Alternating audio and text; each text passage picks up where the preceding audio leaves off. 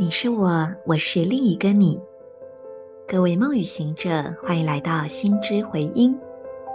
今天是二零二二年八月十六日，星期二，自我存在红月年，墓地的磁性蝙蝠之月第二十二天，King 九十，水晶白狗。做几次深呼吸。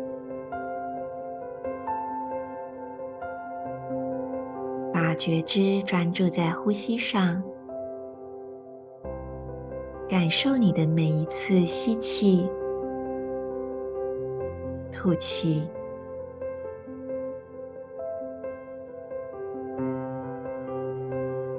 把注意力移动到顶轮，也就是头顶正中央的区域，点亮这里。意念到的时候，光也就会出现。观想在你的顶轮充满光，接着意念到左膝，点亮左膝，最后点亮左手大拇指，让顶轮、左边膝盖、左手大拇指这三个部位的光串联在一起。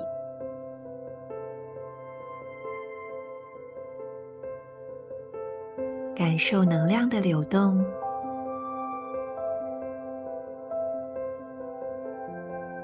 同时在你的内心跟随今天的银河力量宣言：我奉献自己，是为了要去爱。普及忠诚的同时，我确立新的程序制定，随着合作的水晶调性。我被心灵的力量所引导。I dedicate in order to love, universalizing loyalty. I seal the process of heart with the crystal tone of cooperation. I am guided by the power of spirit.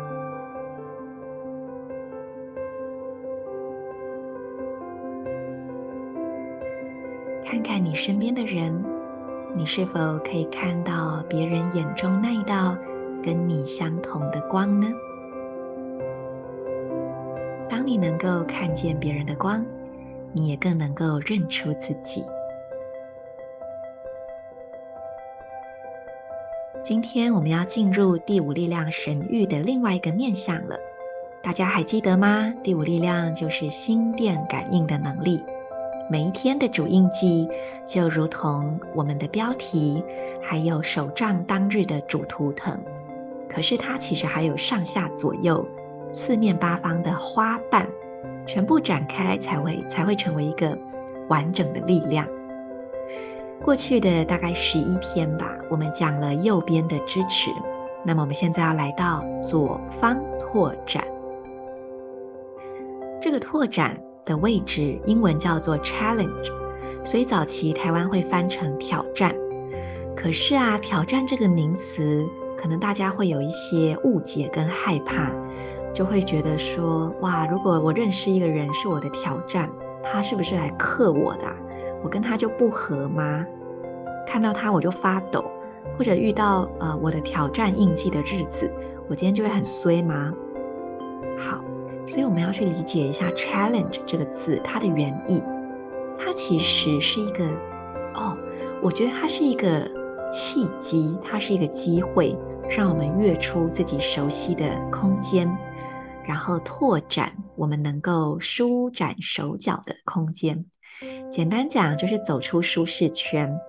所以，如果你愿意去，呃，突破一点点。可能那个成长的过程会有点成长痛，不太舒服。可是最终你就会住在更大的房子里，你可以奔跑的空间就变得更多，然后就会更舒服。所以其实不妨用一种很兴奋的、很期待的态度来面对你的拓展能量。好，那么这个拓展的图腾怎么算呢？主印记的图腾编号加上十。就是你的拓展，十是图腾白狗，也是行星调性，那我们就可以去感受这个拓展，它到底在历法里面的内涵是什么。当我们主要的图腾加上白狗的能量，也就是我们全然忠于自己的本职，同时展现出强大的爱，这种合一的态度会赋予更大的力量。我们愿意包含的更多，我们的生命就越丰富。那么，我们换个角度去想这个十，如果把它想成行星调性，就会是。真正让事物显化落实在这个星球上。当事情要发生推动的时候，不可能没有阻碍，一定会有，因为这是个二元的世界。可是每一个阻力可能会是我们检视自己的契机，可能是我们成长的一份邀请函。我们以这个角度来看待的时候，这个拓展的能量是不是变得比较可爱了呢？我觉得拓展的印记会让生活更新鲜、更有活力、更有主动性、更积极，也打开更大的可能性。因为如果都是支持、都是同类，久了也会无聊吧。所以有些时候需要一点不一样的。那么，当你的生命中觉得有一点死水的感觉，你需要一点活力的时候。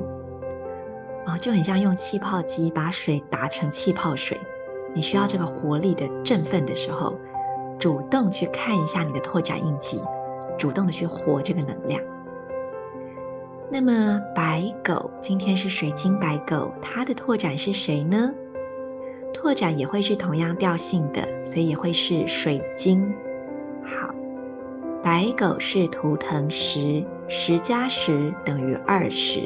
第二十个图腾就是黄太阳，所以今天的完美拓展就是水晶黄太阳。白狗跟黄太阳这一组图腾在地球家族当中都对应着顶轮。哇，又有新名词了，什么叫地球家族啊？那我又挖坑给自己跳喽，我们之后再来讲吧。如果我记得的话，哈，好，那白狗跟黄太阳都对应到顶轮。嗯，我们先知道一下，就是拓展的一组图腾，他们会在地球家族里对应到同样的脉轮。那为什么白狗跟黄太阳互相是拓展？我们不妨这么理解哦，白狗比较是从自己出发的爱，而黄太阳是普照万物的大爱。那这两个是否，嗯，互为拓展，是不是就，嗯，蛮清楚的？就是我们要看到自己就是全部，全部也是自己。我们要先爱自己，才能够真正的爱别人。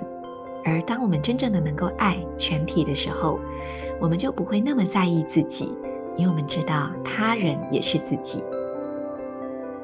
所以剩下的就交给大家自行去体会跟感受喽。在白狗与黄太阳之间，爱的不同面向。我是你们的时空导航者 Marisa，祝福大家，我们明天见。In Lak'ech Ala K'in